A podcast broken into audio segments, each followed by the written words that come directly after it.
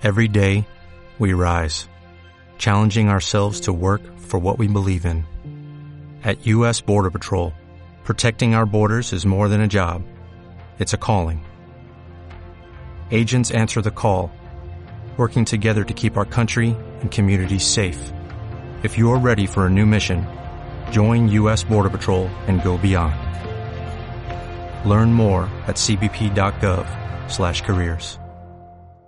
Las tendencias en marketing para 2022 de la IAB. También cuáles son las tendencias que ve Pinterest, cuáles fueron los temas que más abordaron en Twitter, TikTok y en las búsquedas en Google.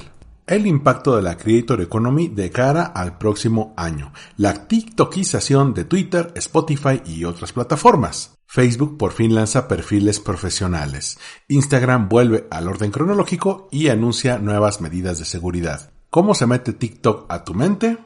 Discord, Twitch y Netflix lanzan novedades y el curioso caso del jefe que despidió a 900 personas vía Zoom.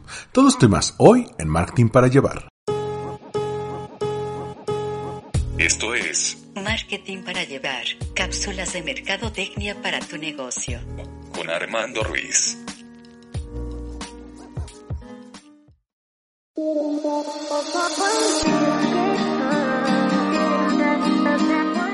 Como cada semana te doy la bienvenida a Marketing para Llevar, cápsulas de mercadotecnia para tu negocio. Yo soy Armando Ruiz y me encuentras en Twitter, Instagram y TikTok como Armando-MKT y recuerda que tanto en Instagram como en Twitter puedes seguir a este podcast como arroba MKT para llevar. Además de que en Twitter subiré un hilo con todas las notas que abordaremos en el episodio de esta semana.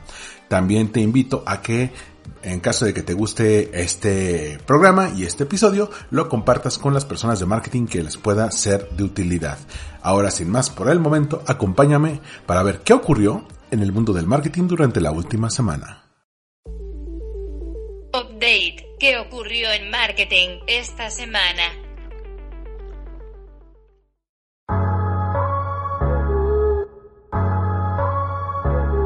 Comencemos viendo cómo nos fue este año en lo más compartido, lo más buscado y lo más tuiteado. Em, Comenzamos con TikTok. TikTok lanzó lo que se conoce el 2021 Year in Review, una recapitulación de todas las tendencias virales de la plataforma. De entrada buscaron cuál es el tipo de contenido por categorías que ha funcionado, incluyendo comedia, comida y bebida y videos familiares. Esto lo puso en dos categorías. Uno se llama FY Face, es decir, eh, favoritos para ti, a cuánto les dieron más favoritos y cuáles fueron las cuentas que más tuvieron este tipo de cosas, desde videos de drones danzando hasta eh, ardillas escondiendo nueces en su boca.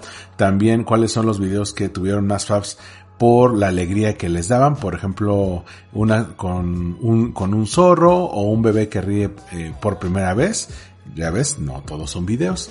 También las playlists, cuáles fueron las, eh, el tipo de música que se utilizó más en los videos. Aquí, por ejemplo, me llama mucho la atención el de Kiss Me More de Doja Cat, que ahí está, el de Up de Cardi B y obviamente Driver's License de Olivia Rodrigo. ¿Cuáles fueron las estrellas que dieron mucho de qué hablar? Es decir, desde los tiktokeros hasta los famosos. Eh, uno de mis favoritos de las cuentas que sigo, que está en primer lugar, que es That Little Puff, el Chef Puff, eh, que es un gatito que cocina, que a veces le salen bien los platillos o a veces le salen mal. Lo importante es cómo reacciona. Su dueño se llama Lynch Shang, que postea este tipo de videos, que es una cuenta increíble. Sigue Odenia de Amelio, que la encuentras como arroba angry reactions, donde pues usa su voz, su personalidad y su actitud optimista para eh, gritar afirmaciones positivas a otros creadores haciendo duetos. Siguen Olivia Rodrigo, Lisette Eduardo y Taylor Swift. Así que te voy a dejar el enlace para que puedas checar todas, absolutamente todas, las tendencias en TikTok, de las cuales puedes ver cuáles fueron los TikTokers que más fueron seguidos y cómo los puedes tomar de referencia para tus futuras campañas. Ahora, vámonos con Google. ¿Cuáles fueron las tendencias en cuanto a búsquedas? Bueno, En el caso de Google, encontraron que eh, los términos más buscados en este año tuvieron que ver con Millennial y Generación Z, que van casi casi codo a codo con un interés ligeramente mayor en la Generación Z, es decir, los Millennials ya vamos eh, de bajadita porque a partir de marzo, eh, digamos, Millennial empezó a ir de bajada. Así que empezaron a buscar algunos tópicos relacionados con esta generación, por ejemplo, Gen Z Fashion, moda de la generación Z, seguido de cuáles son las preferencias políticas de la generación Z, también si los flecos están eh, a la moda, también el slang de la generación Z, eh, que es exactamente la palabra chuggy, cómo son los jeans para la generación Z y cómo eh, verse bien, cómo tener un buen estilo con jeans de corte directo. También regresaron las búsquedas en alfombras rojas, siendo Megan Fox la celebridad más buscada. También Adam Sandler fue aquel que fue buscado más pero por su outfit. Eh, digo, al fin de cuentas su outfit era como de cuarentena. También aparece el personaje Sarah Cameron de Outer Banks en las búsquedas. El eh, show de televisión más buscado, que por cierto también es el más tuiteado, el juego del calamar. Se buscó mucho eh, en cuanto a reboots de TV, el de iCarly. También la película de drama que más se buscó es In the Heights, el año pasado fue Hamilton, también en, en, terror y thriller se buscó Halloween Kills, en comedia se buscó Space Jam y para películas de acción Black Widow no solamente las comedias acapararon las búsquedas, sino también una canción en particular que fue Driver's License de Olivia Rodrigo, que ya te la había comentado en el caso de TikTok. También el deporte que más se buscó fue el de la NBA. Y en cuanto a comida está TikTok Pasta, es decir, preparar pasta en TikTok. Sí, fueron tópicos muy raros este año. En cuanto a Twitter, ¿qué fue lo que más se tuiteó las principales tendencias durante 2021? De entrada, el tweet más retuiteado en el año vino de BTS, con un mensaje para apoyar la tolerancia racial y la igualdad con el hashtag Stop y Stop. No sé qué es AAPI, pero bueno, ahí está. Las películas más tuiteadas en el año son Black Panther, Godzilla vs. La Liga de la Justicia de Zack Snyder, El Escuadrón Suicida, Escuadrón Suicida, sí, Spider-Man No Way Home, Spice Jam A New Legacy, Black Widow, Dune, Mortal Kombat y Shrek. ¿Por qué todavía está Shrek? Pues porque es algo que se utiliza mucho en memes. Sí, es el que se usa más. Los eh, shows más tuiteados de televisión, bueno, obviamente está en cuanto a drama está el juego del calamar, pero también están algunos como Big Brother Brasil, obviamente en, en Brasil. La lista en Estados Unidos son El Juego del Calamar, WandaVision, Plaza Sésamo, Saturday Night Live, Game of Thrones, Jeopardy, Grey's Anatomy, Los Simpsons, Loki y The Walking Dead. Sí, todavía está Game of Thrones porque incluso eh, años después del final, pues todavía hay cierto dolor en lo que nos hizo Game of Thrones. Y bueno, te voy a dejar el enlace con toda la lista de tendencias de Twitter, cuáles fueron las más buscadas. Eh, hay algunas marcas incluso que se hicieron virales como Mountain Dew. Cuál fue el tweet de marca más popular, que es de Nick Jr., es decir, del canal de, de Nick Jr. Cuál fue la mejor presencia de marca, que fue la de McDonald's cuál fue el, hashtag de marca más tuiteado, el de Nintendo de América, cuando anunció el Nintendo Direct, cuál fue la mejor campaña para, digamos, llevarlo más allá de la compra, el de las galletas Oreo, eh, que se llama Stay Playful, cuál fue la mejor campaña que dijo gracias a todos nosotros, la de CeraVe, que se llama Thank Your Nurses, es decir, gracias a las enfermeras, y ahí puedes conocer más insights de cómo las marcas fueron utilizando Twitter en este año. Esta semana se puso muy guapo Facebook porque lanzó muchas cosas interesantes. Quizá la más notoria son los perfiles profesionales. Sí, además de los perfiles personales, por fin podrás tener perfiles profesionales si utilizas más Facebook como una herramienta de trabajo. Bueno, esto busca ayudar a que más creadores maximicen su presencia. Eh, no solamente te da estos eh, perfiles con un modo profesional, sino que ya hay updates para las páginas de creadores.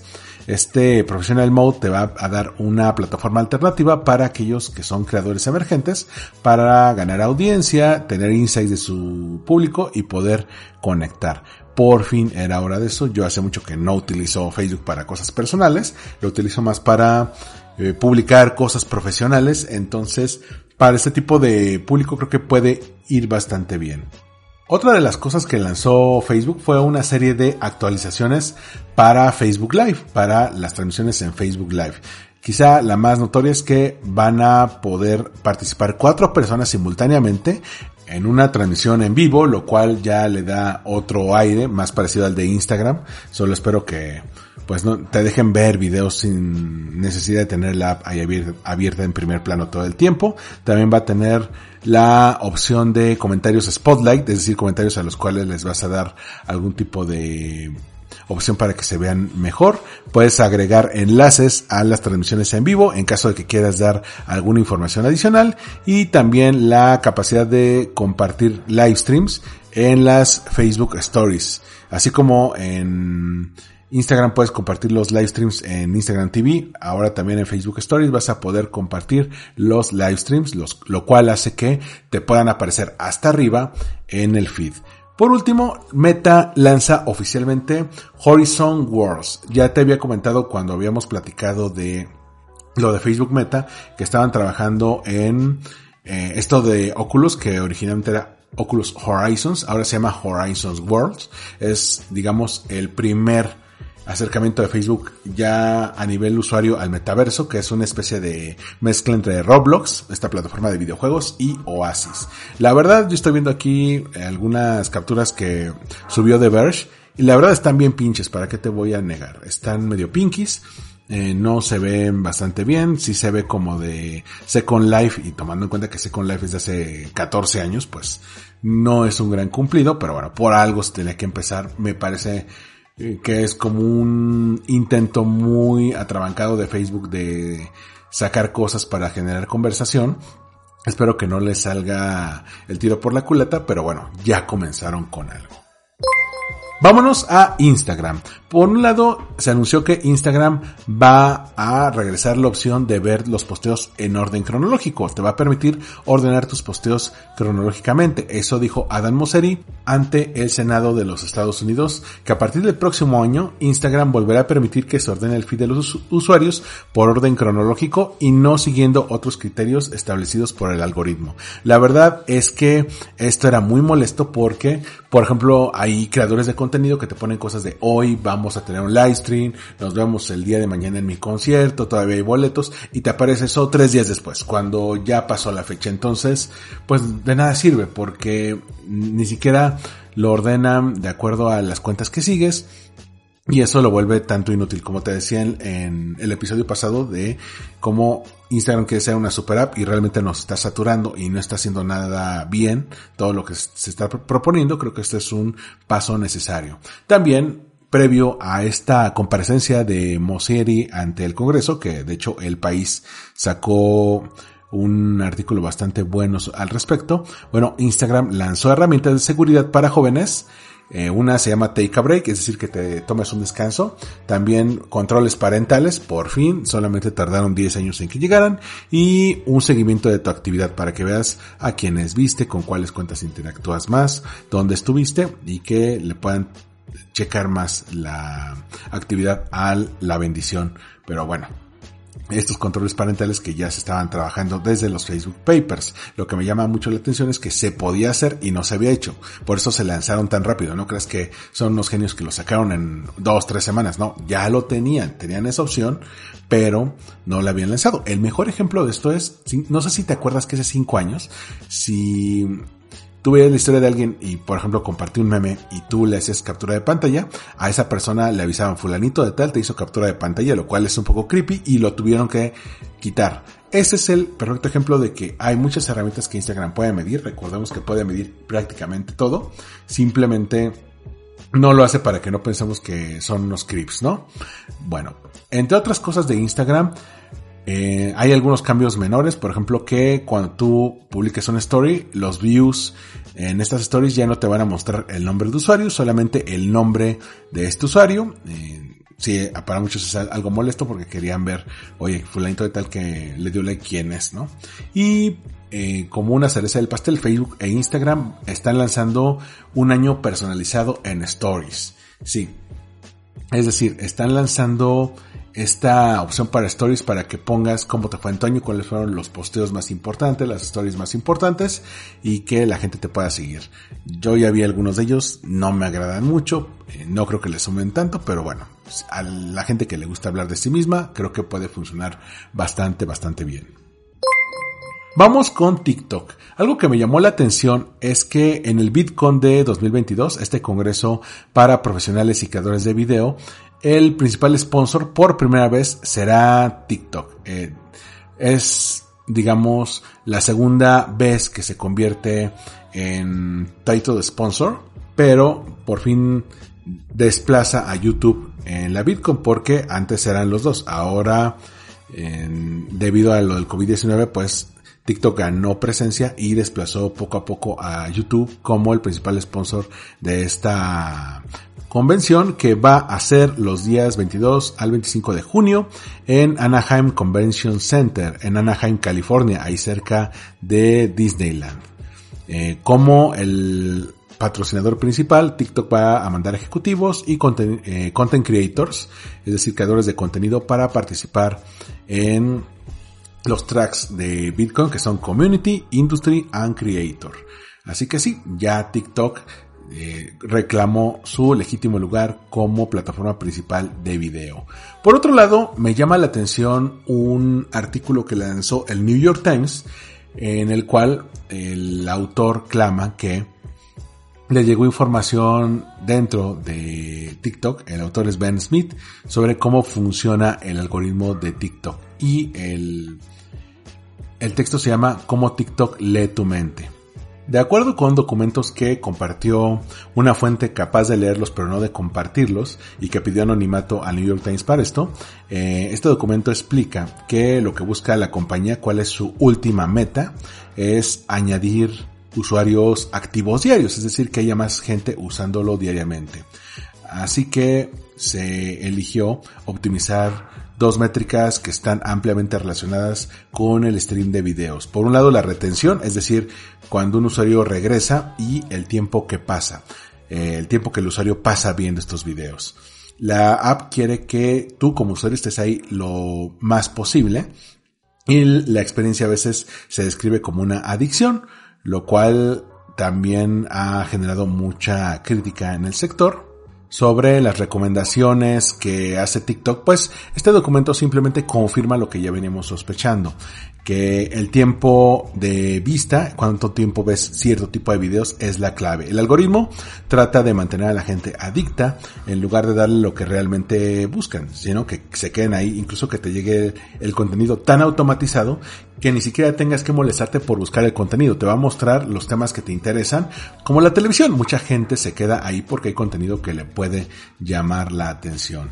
Claro, el New York Times también eh, pone la atención en el parental advisor y dice, es loca la idea de dejar que el algoritmo de TikTok pues se meta en la vida de nuestros niños. Cada video que un niño ve, TikTok pues gana una pieza de información sobre esa persona, sobre ese niño y en algunas horas el algoritmo puede detectar sus gustos musicales, su atracción física, si está deprimido o deprimida, si puede tener problemas con drogas o alguna otra información sensible. También hay un alto riesgo de que algo de esa información pueda ser usada en contra de estos niños.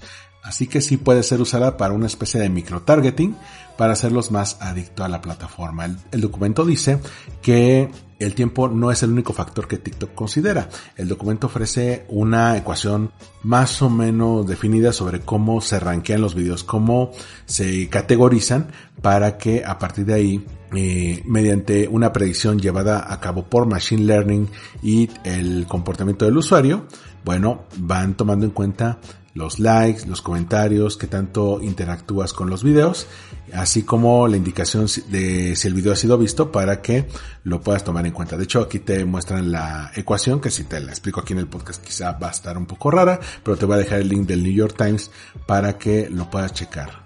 Claro que también aquí se entrevistan algunos especialistas que dan su opinión, también se levantan algunas dudas sobre qué tanto está el algoritmo de Douyin influyendo en el de TikTok y si el gobierno chino puede generar algún tipo de influencia sobre el público.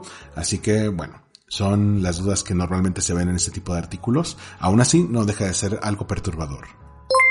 Hablando de cosas perturbadoras, eh, Bloomberg lanzó un artículo sobre el Project Guardian de Twitter. ¿A qué se refiere con esto? Bueno, de acuerdo con este Project Guardian que recoge Bloomberg en un documento, hay algunos usuarios que tienen acceso VIP, tratamiento de VIPs, eh, para protegerlos contra los trolls. Eh, sí, hay, digamos, usuarios con ciertos privilegios, como pasó con Facebook en los Facebook Papers. Bueno, hay algunos perfiles que porque tienen muchos seguidores o que tienen mucha prominencia, ya sea que tengan algún cargo público o que sean muy famosos, bueno, eh, tienen moderadores de contenido eh, abajo de este programa que hasta hace poco era secreto, que buscaba limitar su exposición a trolls y a bullies. Este proyecto se llamaba Project Guardian, eh, que era interno e incluía una lista de algunos miles de cuentas que eran más propensos a ser atacados o acosados en la plataforma, incluyendo políticos, periodistas, músicos y atletas profesionales. Cuando alguien eh, pone alguna alerta sobre postos abusivos o mensajes relacionados con estos usuarios, estos reportes son priorizados por los sistemas de moderación de contenido de Twitter, significando que la compañía revisa estos de manera más rápida que aquellos de la gente normal. Sí, esto es un grupo de VIPs dentro de Twitter, pero me imagino que solamente está en Estados Unidos, porque aquí, pues, gente así le caen los trolls todo el tiempo. Vámonos con Discord. Discord, esta plataforma que también ha permitido generar comunidades bastante bien, por fin lanzó eh, monetización para creadores con membresías mensuales, muy parecido a lo que hace Patreon, a lo que hace OnlyFans, pero sin necesidad de que utilices contenido explícito. Bueno, si tú ya tienes una comunidad en Discord, incluso hay algunos que cobraban por Patreon para darte el acceso a Discord, ya no tienes que pasar por ahí, puedes tener esta membresía directamente, se conoce como Premium Memberships. Sí, esta plataforma de chat que tiene más de 150 millones de usuarios activos al mes. Creo que ya voy a abrir mi canal de Discord. Si te quieres unir, me avisas. Y ya va a tener esta opción. De momento voy a tener mi canal de Discord gratuito, ¿eh? No crees que te voy a cobrar. Pero es una muy buena opción para monetizarlo para los creadores de contenido. Por otro lado, Netflix lanza Tudum no, no es el evento que hizo en septiembre. Tudum es un sitio web dedicado a postear noticias sobre series que son renovadas por la temporada, entrevistas exclusivas, contenido extra y más. Este nuevo sitio te va a permitir contar con información que antes es era muy difícil encontrar. Tenías que buscar a un youtuber, a una cuenta de Twitter o alguna cuenta de Netflix que te lo dijera. Bueno, ahora todo está o va a estar condensado en este nuevo website que va a hablar justamente de las series que se renuevan, las que se cancelan, las fechas de salida de cada contenido y algún contenido extra, entrevistas con el elenco, eh, información adicional. La compañía está sacando una campaña de marketing para este sitio como un lugar para descubrir más sobre tus cosas favoritas de Netflix. Hay que tomar en cuenta que Netflix también está trabajando en una tienda de merchandising que ya está en Estados Unidos, que espero que en algún momento la traigan a nivel mundial, que si quieres una hoodie de Stranger Things o unos lentes de 13 Reasons Why, pues los puedas tener ahí. Esta página es para los fans. Este sitio ya se encuentra disponible y solamente lo vas a poder encontrar en inglés por el momento. Por otro lado, Twitch ya se había tardado, pero en vista de la gente que estaba protestando en la página, bueno, por fin está trabajando en una nueva herramienta para bloquear completamente a los trolls. Sí, una nueva herramienta que está impulsada por inteligencia artificial que le va a ayudar a, los usuarios a identificar aquellos que están tratando de dar la vuelta a los bloqueos de canal para mantener a los usuarios y a sus chats completamente libres de acoso y odio. Bienvenido Twitch a esta era de ponerte reglas, ya te nos habías tardado. Y por último, una nota de color. Tampoco tan agradable, pero llama mucho la atención. Eh, ya te había comentado algo que pasó el año pasado en plena pandemia, sí.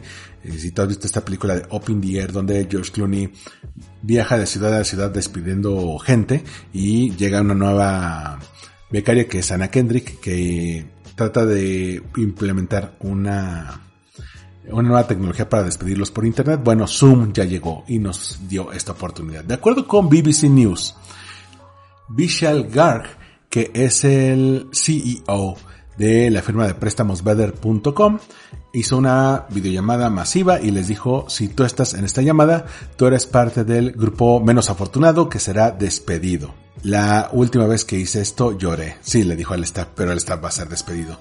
Porque, pues, se deshizo del 15% de la fuerza laboral, lo cual no es cosa menor. Eh, no mencionó que pues habían tenido una inyección de efectivo de 750 millones de dólares eh, a Better.com que recibió de SoftBank. Aún así, pues decidió recortar personal, lo cual pues se hizo viral obviamente porque pues la gente está ahí, lo puede grabar con el teléfono, eh, ya lo pueden estar sospechando y este CEO ya había generado bastantes críticas por su manera de manejar a los empleados. Ahora imagínate despedir a 900 empleados en una llamada por Zoom y que seas de, como él menciona, este unlucky group, este grupo poco afortunado no es lo más agradable. Así que, por favor, si tú eres un jefe, aprende a usar las herramientas eh, tecnológicas de manera sabia y cuando tengas que despedir a alguien, pues al menos díselo en la cara, no te escondas, ni lo pongas en un mensaje urbi a torbi a todos, porque no es lo más agradable. Imagínate perder el empleo, no es una opción buena, mucho menos en este año de recuperación de plena pandemia. Spotlight, temas para dar seguimiento.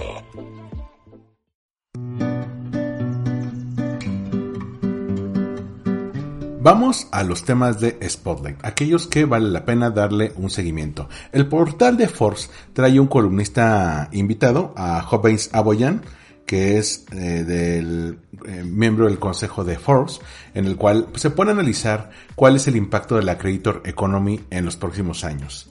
Eh, ahí trae algunos datos interesantes que vale la, pena mencionar. En 2021, al menos lo que llevamos de 2021, las startups enfocadas en creadores de contenido han recibido aproximadamente 2 mil millones en fondeo, eh, ya que están en rondas de inversión, es decir, eh, todo este dinero que buscan de inversionistas ha juntado 2 mil millones de dólares, más de tres veces el monto que se generó en 2020. Además, el Creator Market está estimado con un valor de 104 mil 200 eh, millones de dólares y está continuamente creciendo. El crecimiento de esta economía, pues, es, eh, él lo define como un nuevo renacimiento. La creatividad nunca había sido más monetizable que hoy. El contenido digital es el más valioso, el que le entrega mayor valor al usuario y la creatividad se ha convertido en una forma viable de vivir, no solamente una forma de entretenimiento. Con varias fuentes de revenue, es decir, de ingresos y haciendo varios tipos de contenido, bueno, Internet se ve casi casi como un barril sin fondo para el consumo digital, porque todos estamos buscando creadores que vayan de acuerdo a nuestros gustos. Creadores de todo tipo están empezando a encontrar sus audiencias y no solamente son los mega influencers con muchos seguidores. Eso es lo que menciona aquí en Forbes. Esto contrasta con un dato que encontré en The Fix Media que habla sobre el crecimiento, eh, me parece que más del 14%, en suscriptores digitales, de acuerdo con el Global Digital Subscription Snapshot de 2021 para el Q3, es decir, para el tercer trimestre de este año, las suscripciones digitales para creadores de contenido, es decir, de Creator Economy, han crecido un 14.6% hasta alcanzar los 35.8 millones de usuarios. Aquí hay que sacar todas las plataformas de streaming, eh, ahí no cuentan, no cuenta Netflix, no cuenta Spotify, Disney Plus, HBO Max, no. Solamente en cuentas de Creator Economy como en OnlyFans, en Patreon, donde tú estás dando este tipo de opciones. O algunas nuevas como eh, los famosos tips de Twitter o los de los que van a salir para ya sea Instagram o TikTok, bueno, están sumando 35.8 millones eh, de suscriptores pagados en plataformas digitales. Así que este crecimiento respecto al mismo periodo del año pasado, que es del 14.6%, bueno, estamos hablando de una economía que sigue creciendo, que le da a los usuarios más formas de monetizar sin necesidad de pasar por el carrusel publicitario, sino que tú como creador de contenido puedas monetizar directamente de tus usuarios sin necesidad de meterte tanto en publicidad.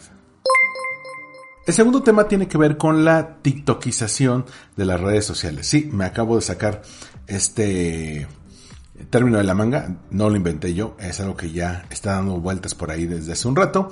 ¿A qué me refiero? Esta semana se anunció por parte de Twitter que está trabajando en un feed de videos parecido a TikTok, eh, no pareció casi casi el mismo. Ah, recordemos que el año pasado sacaron su versión de Stories que se llama Flits, que pues duró menos de un año el experimento, lo sacaron. Bueno, ahora están desarrollando este copycat de TikTok. Y no es el único. La semana pasada también ocurrió algo similar con Spotify. Spotify copió a TikTok y está comenzando a probar una nueva sección en su app para dispositivos móviles para ver videos musicales con un feed vertical claramente basado en TikTok. Por ahí están mencionando algunos analistas como Matt Navarra que TikTok es el nuevo Stories. Es decir, Acuérdense, Snapchat lanzaba este tipo de, eh, de formato, el formato de Stories, un formato nuevo en su momento, un formato que no se había, eh, digamos, visto antes ni comprado antes. Y cuando Facebook no logra comprar Snapchat, lo copia y pues Instagram por el número de usuarios desbanca a Snapchat en Stories. Pero también lo subieron a um, WhatsApp, a Facebook, después eh, LinkedIn hizo su versión de Stories, Twitter hizo su versión de Stories que dejó. El problema aquí, y es algo que habíamos platicado Ángel Buendía y un servidor en el Win Podcast, en el que hablábamos de la Creditor Economy, es que, pues, Snapchat basó su modelo de negocio en un formato. En cambio, TikTok basa su modelo de negocio en un algoritmo. Sí, está el formato de video que es muy similar al de Stories y sí, el feed es muy atractivo, pero lo importante es el algoritmo, como te comentaba hace rato. El algoritmo es, digamos, lo que no se ha logrado copiar, la manera en que está programado para que el programa vaya aprendiendo de acuerdo a tu historial de navegación, aquellos videos que le das like, los videos que sigues, las cuentas con las que interactúas para que te vayan apareciendo nuevos videos. Entonces, no basta con solamente copiar el formato, con solamente decir, ah, bueno, si tenemos videos estilo TikTok la vamos a armar. Ese es el problema por el que Reels no ha despegado todavía. Por más dinero que le quieran meter, el problema es el algoritmo. La gente no siente que le estén dando algo de valor. En cambio, en TikTok sí lo están haciendo. Y el que las plataformas no entiendan eso, que crean que el asunto es copiar el feed de video y no buscar un algoritmo que sea medianamente intuitivo como lo es el TikTok, es donde lo están metiendo en problemas y donde TikTok todavía tiene bastante, bastante ventaja. Y por último, un artículo que encontré en The Fix Media que me llamó mucho la atención sobre cómo 2021 fue un año maravilloso en podcasting. Este año, el año que está terminando, el podcasting siguió creciendo. Recordemos que en 2018 tuvo un segundo boom. El primer boom lo tuvo en 2004 con la llegada de iTunes, ahora Apple Music. Bueno, Ahora en 2021 los podcasts pagados se han convertido en algo factible y Spotify llegó al top en las plataformas de podcast, al menos en Estados Unidos. Así que en este artículo van dando un breve recorrido sobre cada uno de los meses. Eh, y, qué significó cada mes de 2021 para el mundo del podcasting. Por ejemplo, en enero el podcast eh, como formato cumplió 20 años. Ya eh, como un formato con un feed donde tú te puedes suscribir y estar atento de qué es lo nuevo que va a lanzarse. En España Spotify se convirtió en la plataforma de podcast más usada. En febrero Spotify dio varios anuncios, por ejemplo que llegó a 80 nuevos mercados, tenía nuevos podcasts, eh, ya lanzaron lo que se conoce como Spotify Audience Network, también un partnership con Anchor y WordPress y los famosos polls, las encuestas que ya están en algunas plataformas en algunas emisiones. En marzo se descubrió que el 41% de la población adulta en Estados Unidos escuchó al menos un podcast en el último mes. Y en abril, Facebook, ahora Meta, anunció toda su suite de opciones para audio. Recordemos no solamente las audio rooms, sino también los podcasts que ya están disponibles al menos en Estados Unidos y cuya guía te comenté en el episodio pasado. También en abril Apple anunció las suscripciones para Apple Podcast en mayo Twitter lanzó oficialmente los Twitter Spaces, eh, que ahora lo vemos como una plataforma hermana del podcast, que muchos graban Spaces y luego los pasan a podcast. Yo intenté hacerlo hace algunos episodios y con no muy buenos resultados, pero son dos formatos distintos que vale la pena darles una oportunidad. En Reino Unido, en UK, 25% de los adultos eh, escuchan podcast semanalmente. Eso salió en mayo. En junio, un estudio de Spotify encontró que los consumidores son más receptivos a la publicidad en podcast que a la publicidad en TV. Ahí te voy a dejar el enlace al, al, estudio completo porque sí vale la pena mencionar esto, que funciona mejor en podcast que en TV o hay, digamos, mayor conecte, mayor interacción. También ya se lanzaron las suscripciones tanto en Apple Podcast como en Spotify. Y esta plataforma, Spotify, lanzó Green Room, su competidor a Clubhouse. En julio salieron los premios de podcast de UK. También la app Pocket Cast fue comprada por Automatic, la empresa matriz de WordPress. Eh, Spotify abrió el acceso a eh, suscripciones. Y Headliner anunció Backstage, una herramienta online para grabar, transcribir y compartir Clubhouse y Twitter Spaces que yo la necesito mucho en mi vida. En agosto, bueno, Spotify eh, lanzó una investigación, un paper sobre la lingüística del podcast. En septiembre el 25% de los alemanes se descubrió que están escuchando podcast al menos una vez al mes. Un estudio reveló que hay una mayor brecha entre lo que invierten los marqueteros en audio y lo que la gente escucha. Mientras 31% de los consumidores promedio consumen audio, solamente 8.8% del presupuesto de medios está destinado al audio, es decir, no le están dedicando el dinero suficiente. Y Suecia es la principal potencia en consumo de podcast. Es el país número uno con 47% de la gente que menciona que ha consumido al menos un podcast. En octubre, Spotify y Anchor FM revelaron una nueva opción de monetización eh, vía tres tiers de ads. También se introdujo en Anchor FM los video podcasts. En noviembre Headliner, te digo, la plataforma de los audiograms ya trae una opción para subirlo directamente a YouTube, que es algo que también necesito muy cañón en mi vida para subir los episodios de este podcast cuando los hago audiograms. Y también Spotify adquirió la plataforma Findaway. Medium adquirió la plataforma Knowable, que es para aprendizaje basado en audio.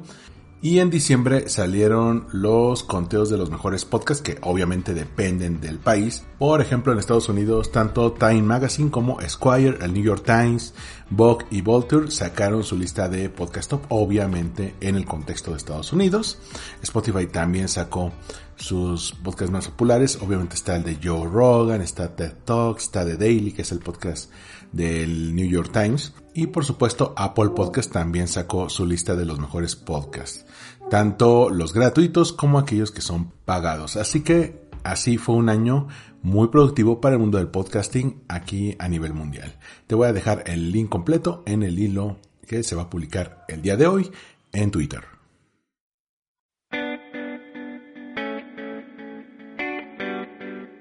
Focus. El tema de la semana.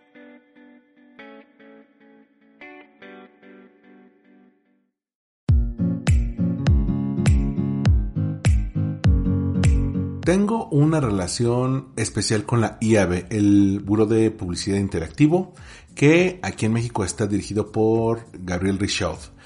Eh, por un lado, sí, la IAB y los análisis que saca, los datos, pues los uso como referencia no solamente en este podcast, sino en muchas de mis clases. La clase de publicidad y mercadotecnia integral fue diseñada en conjunto con la IAB. Muchos de sus análisis, sobre todo sobre tendencias digitales, los retomo para mis clases de relaciones públicas, comunicación estratégica aplicada e imagen digital. Así que cuando hace unos días lanzó su estudio de tendencias para 2022, pues por supuesto que le eché una ojeada y me llamó mucho la atención por las tendencias tan interesantes que vienen para, para este 2022 que se antoja mejor que el 2021. Este es un documento de referencia que fue elaborado con el apoyo de los mismos estudios que hizo la IAB México mediante la categorización de distintos aspectos de la industria digital, eh, por ejemplo los formatos, las legislaciones que se fueron dando aquí en el país y las tecnologías emergentes que van a cobrar relevancia, todavía más relevancia en 2022. ¿Cuáles son estas tendencias? ¿Cuáles son estas tendencias que detectó la IAB? La primera se conoce como contactless, la experiencia de usuario, es decir, cuántas opciones tenemos de tener operaciones sin contacto.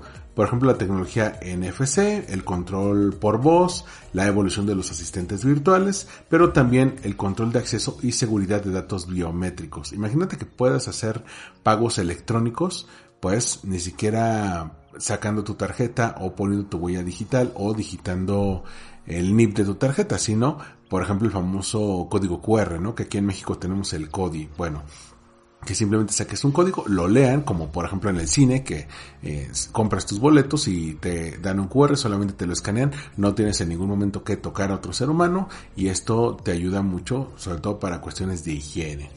La segunda tendencia implica los retos y las oportunidades de la modalidad híbrida o modalidad virtual en el mercado laboral. Sí, muchos ya regresaron a un formato presencial, pero el formato híbrido llegó para quedarse. La gente ya no va a estar dispuesta a renunciar a esta libertad que te daba de estar en tu casa, de ahorrarte tiempo para traslados, si esto era posible. Es decir, si te lo podías ahorrar, pues adelante. Por un lado van a aparecer nuevos puestos de trabajo, aquellos que se puedan hacer de manera remota, pero también otros van a desaparecer, otros que requerían más eh, presencia física, ¿no?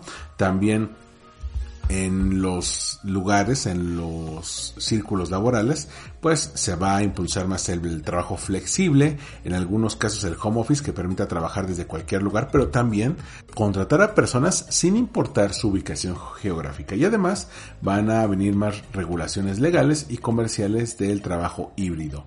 Por ejemplo, ya vimos lo que pasó en Portugal con esta ley en la cual pues ya no te pueden buscar fuera de tu horario de trabajo. Lo mismo había pasado con Francia tiempo antes. Ya en algunos países se legisla que pues las empresas te ayuden con cierta parte de los gastos porque pues obviamente compras mobiliario para el hogar, compras un servicio de internet con mayor velocidad, entonces que te puedan ayudar con eso.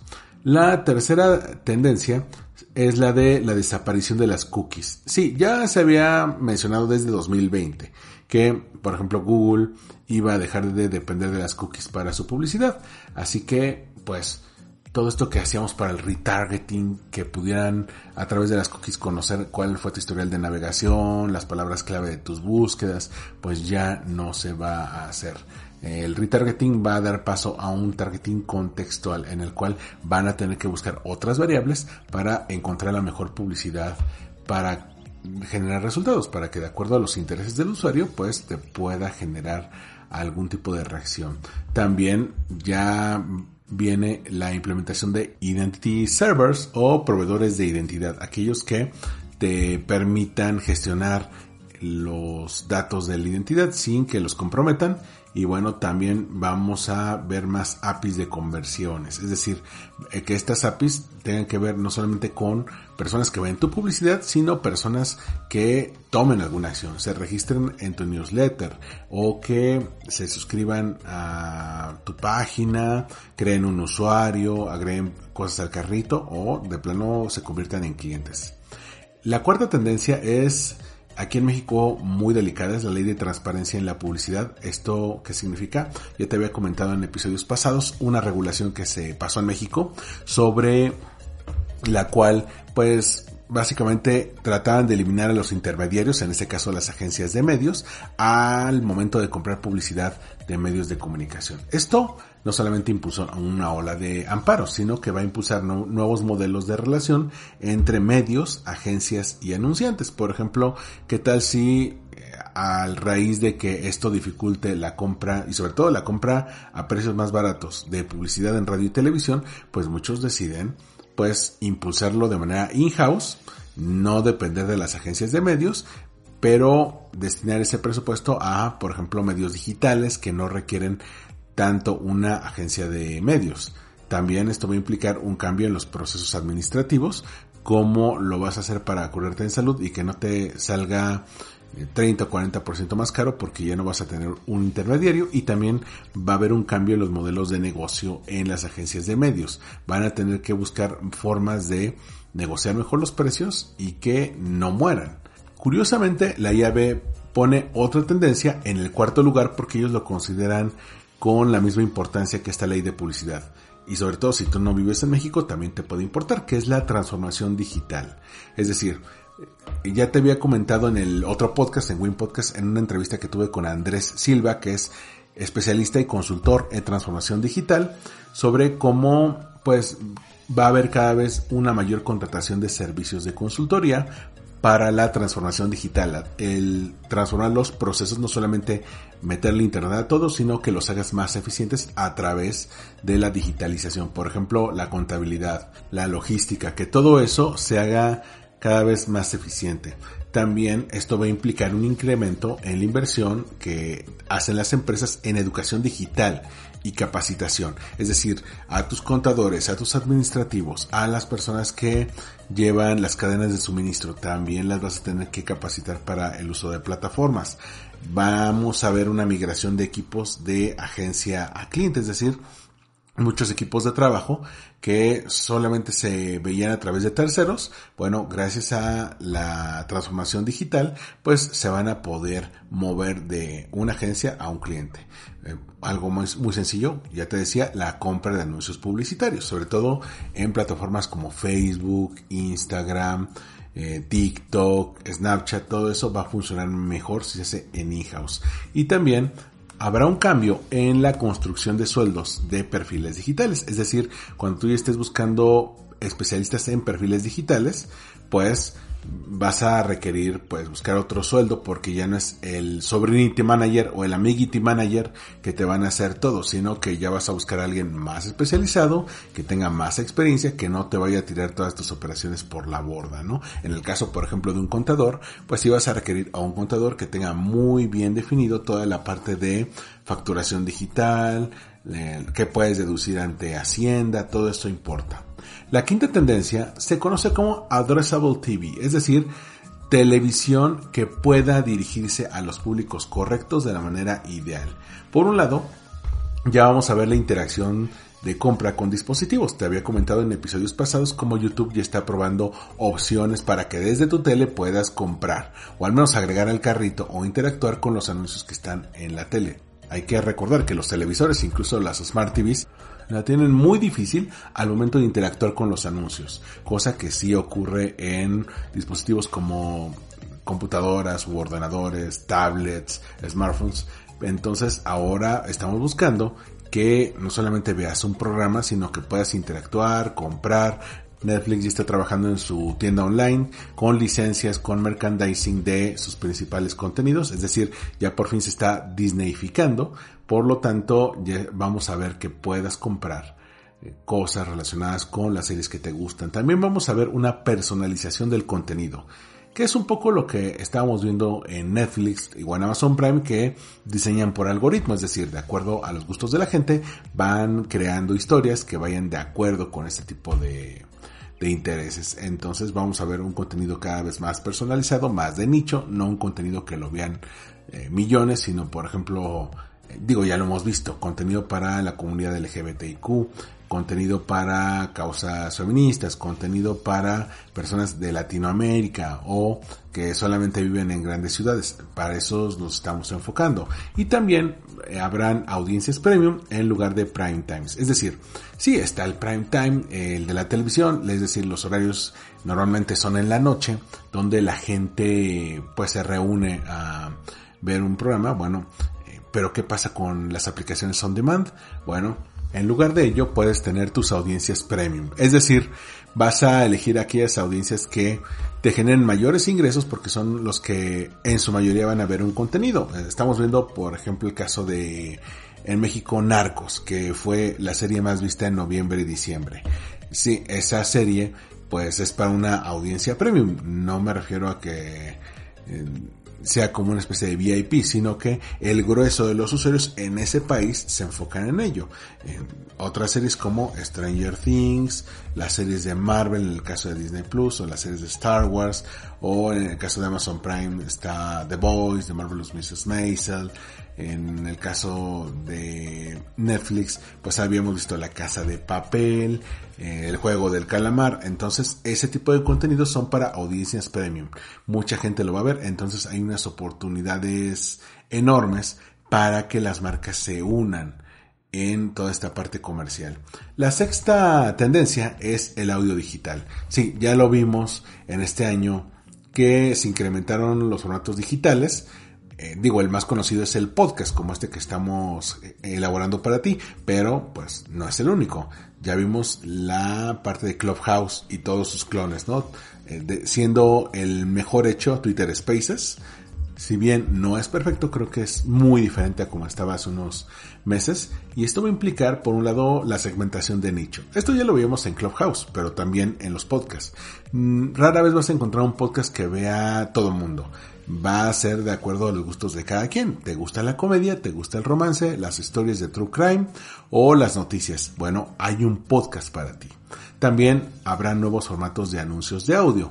Eh, ya vimos algunas opciones, por ejemplo, los de Spotify que van a tener anuncios para sus podcasts originales, otros que van a tener una opción para que puedas unirte como miembro, podcast de suscripción, o qué va a pasar, por ejemplo, con los Twitter Spaces. Imagínate que una marca se te acerque, tú puedes tener tu consola de audio y que digan, bueno, te voy a pagar, pero en tu Twitter Space tienes que poner mi spot antes de comenzar. Bueno, por supuesto, van a haber nuevos formatos para este tipo de cosas, o que simplemente los anuncios no sean spots, que se mezclen con el contenido y que sea mucho más orgánico. Y también habrá un incremento en la oferta de contenidos y de inversión en estos formatos. Sí, ya vimos cómo le entraron fuerte no solamente Spotify, Apple Podcast que se está reinventando, también Google Podcast, Audible que está mm, muy unido a Amazon Podcast. Entonces, ya vamos a ver nuevas plataformas, eh, inversión en nuevos formatos, lo que vimos con Facebook, con el Green Room de um, Spotify o en Twitter Spaces. Entonces, el audio es el nuevo chico bonito de aquí. Y la séptima y última tendencia son los bite size o el snackable content, es decir, contenido corto, pequeño que puedas consumir en grandes cantidades. Por un lado, estamos viendo la generación de contenidos automatizado vía Machine Learning, no necesariamente en la creación, sino también en cómo te va a aparecer, de acuerdo a un algoritmo o al Machine Learning, de acuerdo a que vayan aprendiendo sobre tus comportamientos, sobre la manera en que consumes contenido, bueno, qué contenido te va a aparecer. El caso perfecto de esto es TikTok. TikTok va eligiendo los contenidos de acuerdo a tu historial, no solamente a qué le das like o a quienes sigas, sino cuánto tiempo ves cierto tipo de contenidos. Por eso tanta gente que dice, no, es que TikTok es gente bailando. Bueno, es que ves mucho, muchos videos de gente bailando. Por eso tú crees que de eso va TikTok, pero hay mucho más. Bueno, también habrá contenido inmersivo, contenido eh, en el cual te puedas aventar mucho tiempo. De nuevo, el caso de TikTok, que este año el promedio de horas que los usuarios de, TikTok dedicaban a ver videos superaba el promedio de horas dedicadas a YouTube. ¿Por qué? Porque en YouTube pues son videos de formato largo, en el caso de TikTok como son snackable content, contenido snack. Bueno, te puedes echar 15, 20 videos y no lo sientes y ya se te fue hora y media. Bueno, ese tipo de contenido es el que TikTok quiere que sigas consumiendo. Y bueno, ya vimos los nuevos formatos de video. Si está TikTok, está Reels, están todas las copias de, TikTok que te mencioné hace rato, que Twitter ya se está uniendo. Eh, sí, estamos ante la presencia de nuevas opciones. Están los shorts de YouTube. Y esto es solo el comienzo. Ya lo habíamos visto con las stories. Es decir, esto no es nuevo. Si bien TikTok es eh, también uno de los niños bonitos de esta parte del marketing digital, bueno, ya estaban ahí las stories, consumimos stories como desquiciados, entonces, bueno, ya existía el snackable content. Estas son las siete tendencias que está lanzando IAB y que creo que hay que ponerles mucha atención en 2022. Como una cereza del pastel, te quiero compartir un estudio de tendencias que hizo Pinterest.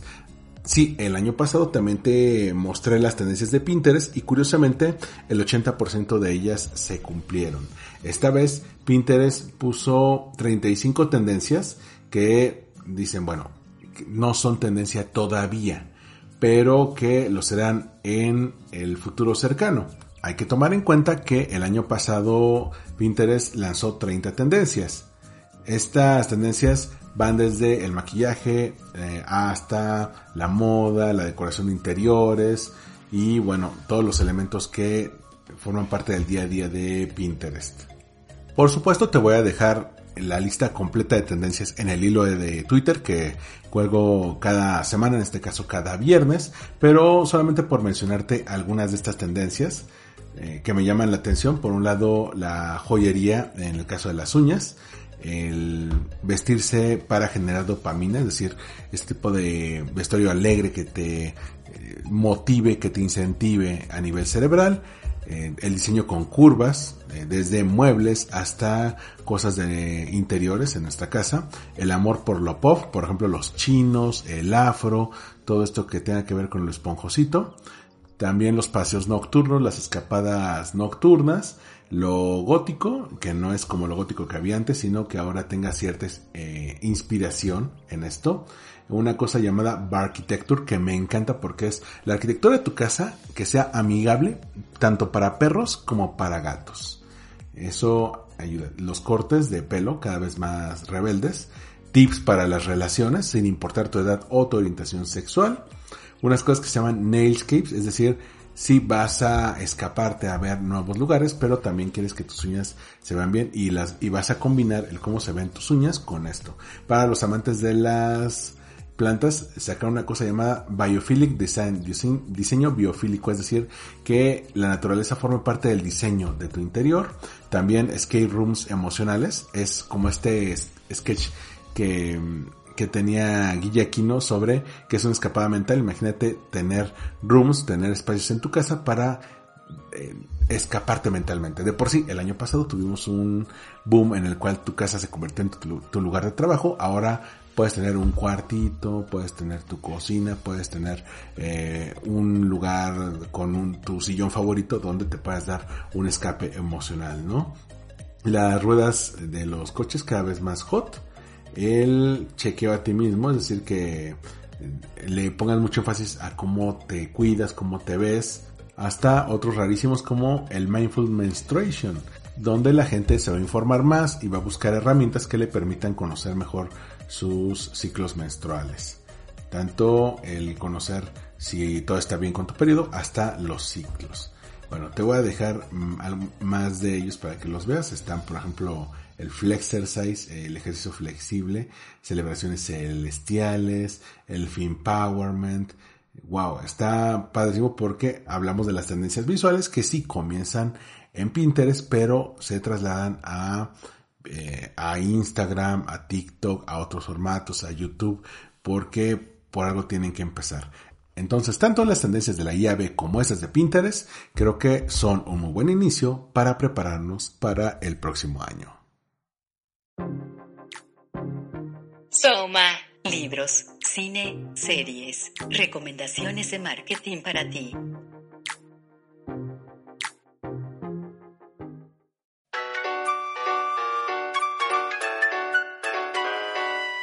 En las recomendaciones de Soma de esta semana tengo un libro, un libro que hace poco me reencontré con él, que compré en España, pero que está disponible en formato digital y también en algunas librerías virtuales como Amazon. Se llama Mini Blogger. La autora es Georgina Jerónimo, que se encarga no solamente del guion, sino también de los dibujos. Es una mini novela gráfica que pues te narra paso a paso la carrera de una chica que quiere dejar de ser empleada y se convierte en influencer.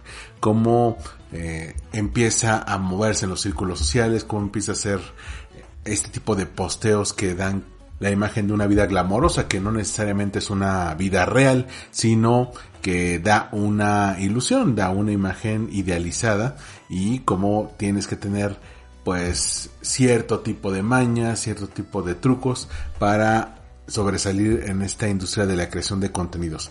Ojo, este libro lo compré en 2016, me parece que salió en 2015 y eh, si bien en aquel entonces las redes sociales que estaban on fire eran Vine y más o menos Instagram, está perfectamente eh, cimentada a los influencers como los vemos hoy. Eh, es decir, en un mundo de stories donde ya vino y medio se fue Snapchat, donde Instagram se consolidó con stories, donde TikTok y su copia Reels están de alguna manera estableciendo nuevas reglas del juego.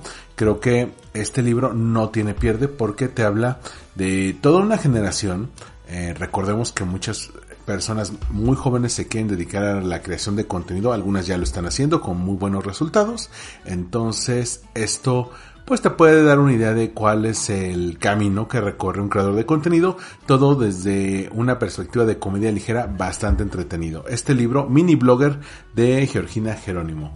Mi siguiente recomendación es una película que se estrenó hace un par de semanas en Netflix que se llama Tic Tic Boom.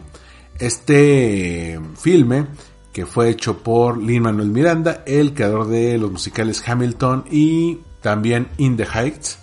Aborda un musical ahora como su ópera prima. Este musical es original de Jonathan Larson. Originalmente era un monólogo. ¿Quién es Jonathan Larson? Bueno, Jonathan Larson es el creador del el musical Rent, uno de los musicales que revolucionó la industria en los años 90. En este trabajo que fue previo a Rent, que se llama Tic Tic Boom. Bueno, Lin Manuel trata de llevarnos a través de los ojos de Jonathan Larson por su proceso creativo. Jonathan era una persona que tenía una gran inteligencia musical, te podía componer en una servilleta o simplemente al aire canciones sobre el tema que él quisiera o el que se le estuviera ocurriendo o lo que pasara frente a sus ojos. Él tenía una inteligencia musical muy buena, sin embargo no podía hilar todas esas canciones en un musical.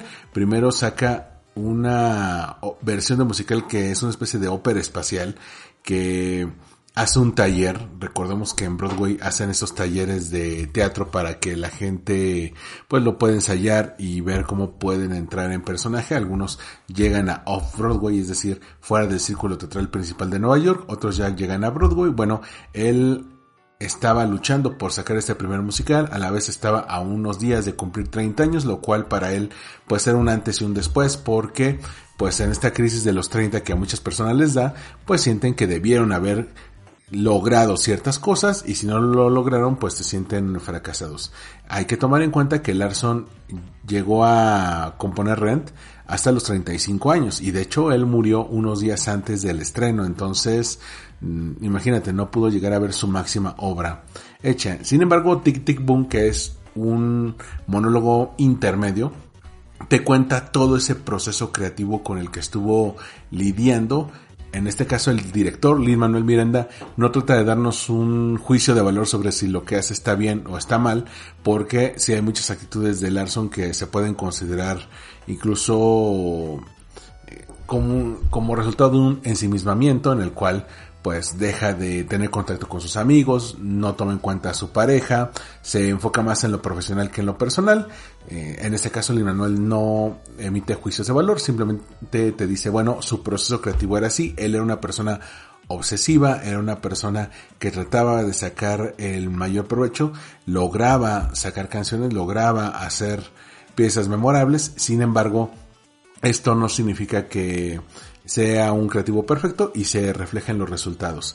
Sin embargo, a la postre, pues Larson revolucionó el panorama de musicales, empieza a hablar de temas que no se mencionaron en los musicales, como el SIDA, como esta generación X que, bueno, que después se vio en otras generaciones como la Y y la Z que no tenían para pagar la renta, que tenían deudas estudiantiles, y en Tic Tic Boom pues podemos ver este proceso creativo y las canciones realmente son muy pegajosas, son bastante amables, amigables, tienen un excelente cast de apoyo. Ahí no solamente está Andrew Garfield como el protagonista, que lo hace bastante bien, es el primer musical en el que participa Andrew Garfield, también está Alexandra Shipp, que ha salido en las películas de X-Men, y Vanessa Hudgens, que salió en High School Musical, así como un excelente cast de apoyo, del cual sobresale el personaje de Stephen Sondheim, sí, el dramaturgo, el creador de varios textos para musicales como West Side Story o Amor sin Barreras, que por cierto esta semana se estrena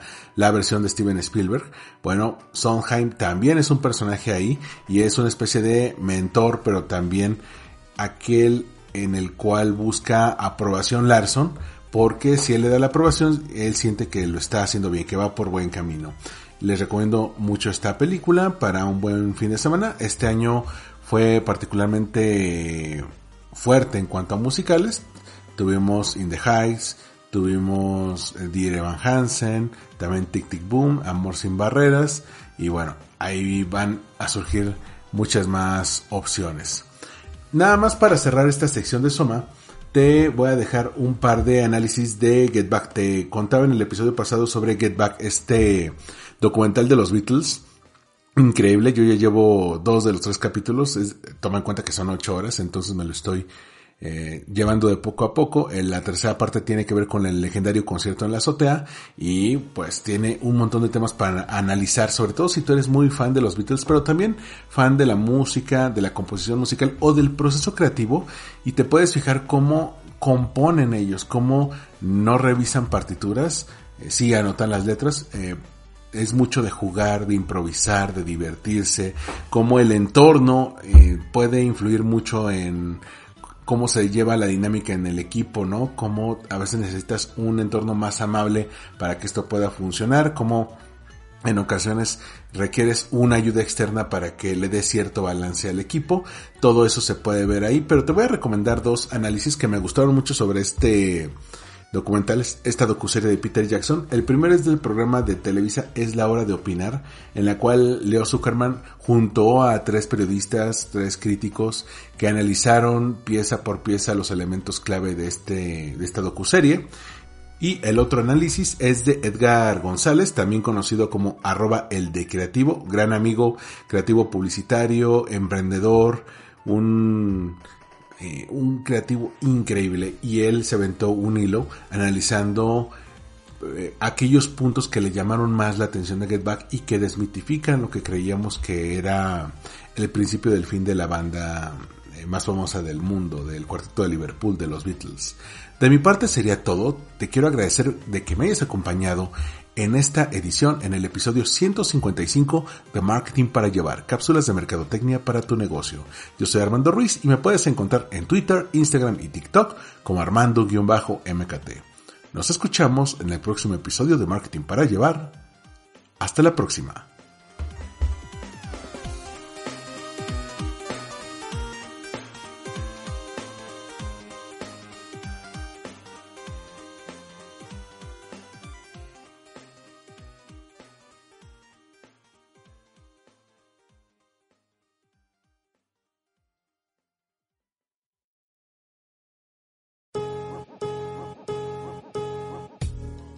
Gracias por escuchar.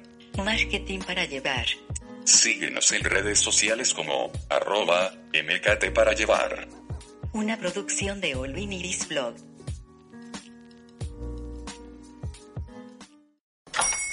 Hola, buenos días, mi pana. Buenos días, bienvenido a Sherwin Williams. ¡Ey! ¿Qué onda, compadre? ¿Qué onda? Ya tengo lista la pintura que ordenaste en el ProPlus app. Con más de 6.000 representantes en nuestras tiendas listos para atenderte en tu idioma y beneficios para contratistas que encontrarás en aliadopro.com. En Sherwin Williams somos el aliado del PRO.